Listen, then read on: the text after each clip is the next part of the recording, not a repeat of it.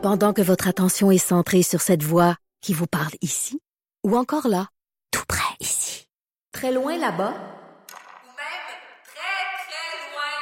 Celle de Desjardins Entreprises est centrée sur plus de 400 000 entreprises partout autour de vous. Depuis plus de 120 ans, nos équipes dédiées accompagnent les entrepreneurs d'ici à chaque étape pour qu'ils puissent rester centrés sur ce qui compte, la croissance de leur entreprise. On va aller rejoindre ma collègue Emmanuel Latraverse pour parler de l'aspect politique de la crise actuelle. Salut Emmanuel. Bonjour. Euh, Emmanuel, on a vu qu'un des éléments qui euh, revient de plus en plus, c'est l'espèce de confusion autour des chiffres, hein, autour du nombre de cas, même autour euh, du nombre de tests en attente, la capacité, etc.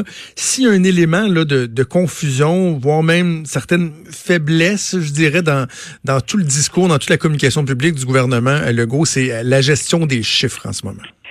Oui, je pense qu'il y a un ajustement là, qui va s'imposer euh, là-dessus. Euh, pourquoi? Parce que euh, on plus on augmente la capacité de, de, de tester, de plus on est susceptible de trouver euh, des cas. Mais il y a les tests confirmés et il y a les il y a les cas confirmés et il y a les cas probables. On s'entend? Euh, ça fait une grosse différence là parce qu'il y a 219 cas confirmés, mais il y en a 232 probables. Ben oui.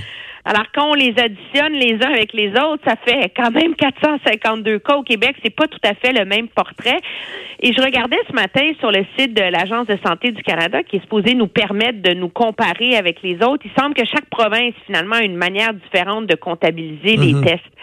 Donc, euh, si on additionne les confirmés et les probables ensemble, ben, le Québec a autant de cas là, que l'Ontario et que la Colombie-Britannique. Là. Euh, alors, on voit là, que ça, ça devient un peu difficile, là, je pense, de de d'avoir un, un portrait fiable. Et puis, je pense aussi que la réalité, c'est qu'il y a beaucoup de provinces qui mettent leurs chiffres à jour en matinée vers 10h30, 11h, puis Mhm. en fin de journée vers 19, 17h. Alors que dans son point de presse, M. Legault, lui, nous donne les chiffres de 21h la veille.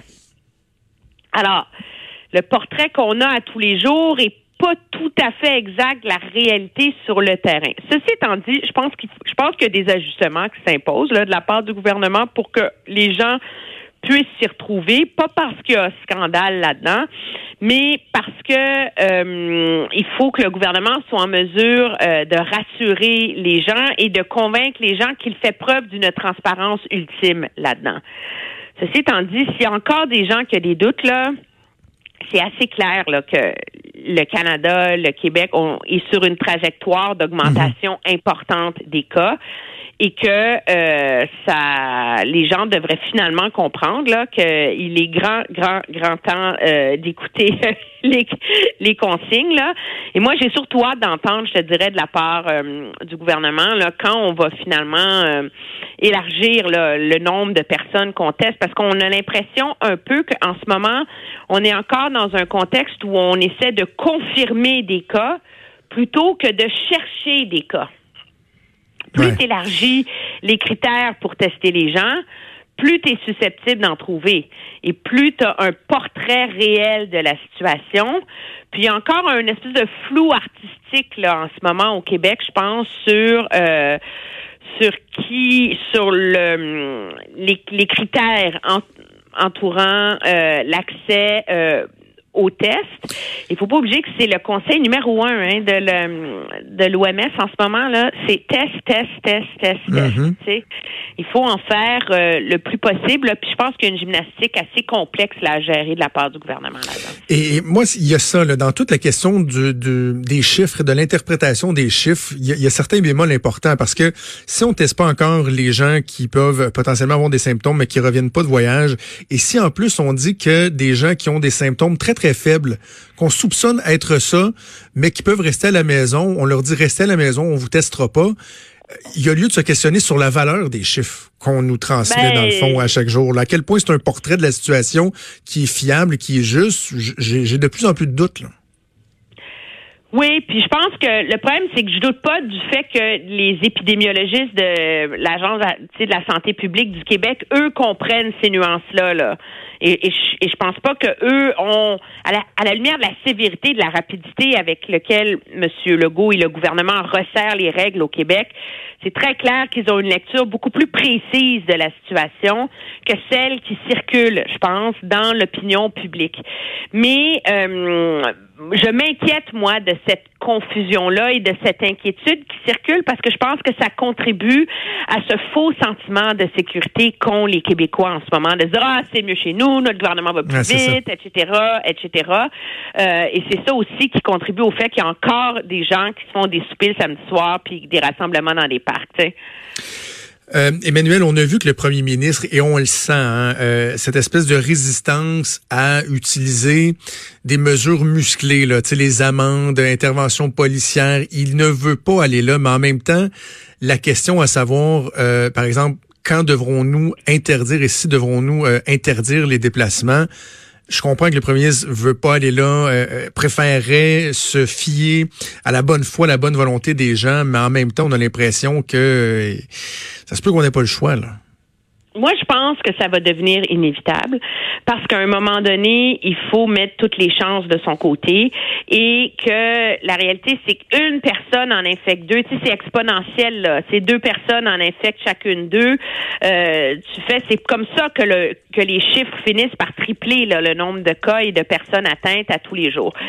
Ceci étant dit, moi, je je serai pas celle qui va réclamer qu'on qu'on criminalise et qu'on qu'on sorte la, la matraque tout de suite parce que euh, on est quand même dans une société euh, civile, démocratique, et le choix pour un gouvernement de restreindre à ce point les libertés civiles doit être pris avec beaucoup de prudence. Et je suis mhm. assez réconfortée de voir que les gouvernements euh, réfléchissent et plaident pour éviter de s'en rendre. Ça serait beaucoup plus facile pour tout le monde, hein? de dire bon mais c'est la loi des mesures de guerre, personne sort de chez eux, on met l'armée dans les rues, etc. Mais euh, mais c'est des gestes qui sont très très lourds de conséquences dans, dans une démocratie. Puis je pense que l'urgence de de se de s'armer en guillemets efficacement en termes de mesures publiques contre la pandémie ne doit pas euh, nous rendre cavaliers avec euh, la façon de restreindre les droits publics. Et donc je pense que c'est un peu ça là, si les gens comprennent pas le message du gouvernement c'est écoutez là on fait tout en notre possible pour pas s'en rendre là. Pouvez-vous, s'il vous plaît, l'apprécier et respecter les règles? C'est un peu ça le message que donnent les gouvernements en ce moment. Et c'est malheureux qu'il y ait des gens qui le comprennent pas encore. Mais ben, et, c'est là justement que même si on veut pas en arriver là, ça doit rester dans le coffre à outils. Là. sais, on doit pas carrément euh, se dire que ça, n'arrivera jamais parce que je, suis un peu partagé moi là-dessus, Emmanuel, parce que je, vois les efforts que la population fait, je vois que la majorité des gens écoutent les consignes du gouvernement, mais il y a deux éléments. Il y a le fait qu'il y a quand même des récalcitrants. Là, je ne sais pas si tu as vu passer sur les médias sociaux, entre autres, cette vidéo euh, prise par euh, un automobiliste d'un stationnement d'une cabane à sucre. Je pense que c'était dans le coin de Rougemont. Le stationnement plein à craquer dans la rue. ça, débordait de partout. Donc, tu dis, ouais, il y a quand même des poches de résistance qui peuvent avoir des conséquences. Et l'autre chose, l'autre aspect, c'est que moi, j'ai peur qu'à un moment donné, il y a une certaine imperméabilité euh, qui se développe dans la population face au discours des autorités. C'est bien, on les voit tous les jours, ils nous répètent les mêmes messages.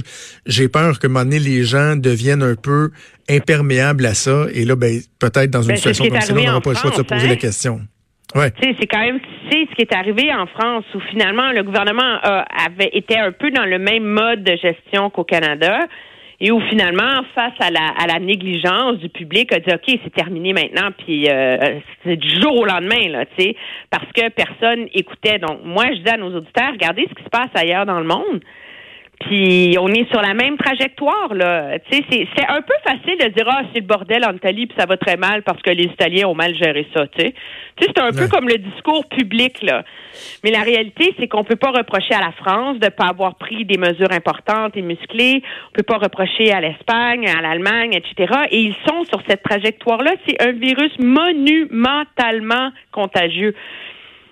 Alors, à un moment donné, je pense que c'est euh, c'est là c'est là qu'on en est et c'est ce qui rend assez inévitable ce choix-là. Ce qui va devenir difficile pour le gouvernement fédéral par ailleurs, c'est que si les provinces je me pose la question et je n'ai pas la réponse candidement, là. Mais si les provinces se mettent à agir individuellement, là, c'est la Nouvelle-Écosse qui veut fermer ses frontières. On est en train de fermer le Grand Nord, littéralement, là. Mhm.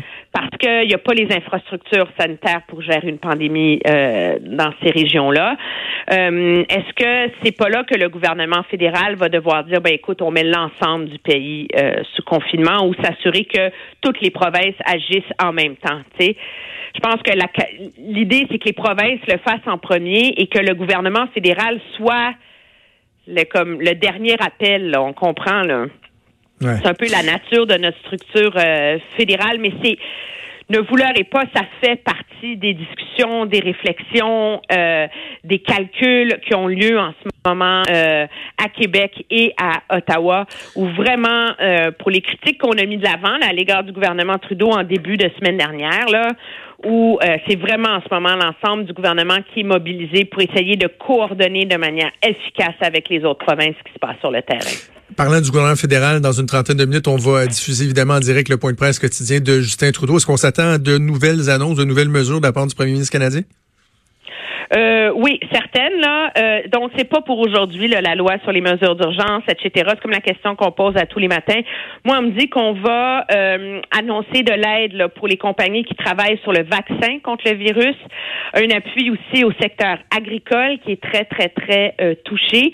Mais euh, c'est sûr que M. Trudeau va continuer à se faire poser des questions sur les mécanismes d'appui aux revenus qui sont mis en place, Euh, parce que on voit l'ampleur des mises à pied qu'on a constaté la semaine dernière a envoyé, je dirais, une onde de choc là, monumentale. là. Tu sais, 500 000 demandes d'assurance emploi en une semaine. Là.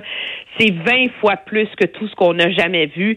Et c'est proportionnellement la même chose que 1932 en un mois. Là. Alors, là, le gouvernement, est-ce que la stratégie, c'est davantage de donner des subventions aux entreprises pour qu'elles maintiennent les gens en emploi? Euh, je pense qu'il va y avoir beaucoup, beaucoup de, questions qui vont qui vont se poser. Puis objectivement, là, nous, les chroniqueurs politiques, on aime ça, euh, laisser l'impression qu'il y a des ré- tu sais, on a la réponse, le gouvernement devrait, là. Ben Mais oui. c'est assez. Je pense qu'on est. Il faut avoir l'humilité de dire qu'en ce moment, là, il n'y en a pas des réponses simples, puis le gouvernement devrait, là, je sais pas c'est quoi la réponse. Absolument, non, absolument. Non, c'est pas, c'est pas des décisions qui sont faciles à prendre. Il n'y a pas de, de recette toute faite pour, euh, pour remédier à, à cette situation-là. Ben, Emmanuel, on t'écoute euh, sur Cube Radio, également à LCN et TVA. On se reparle, nous, à la fin de la semaine. Parfait. Merci. Au revoir. Salut.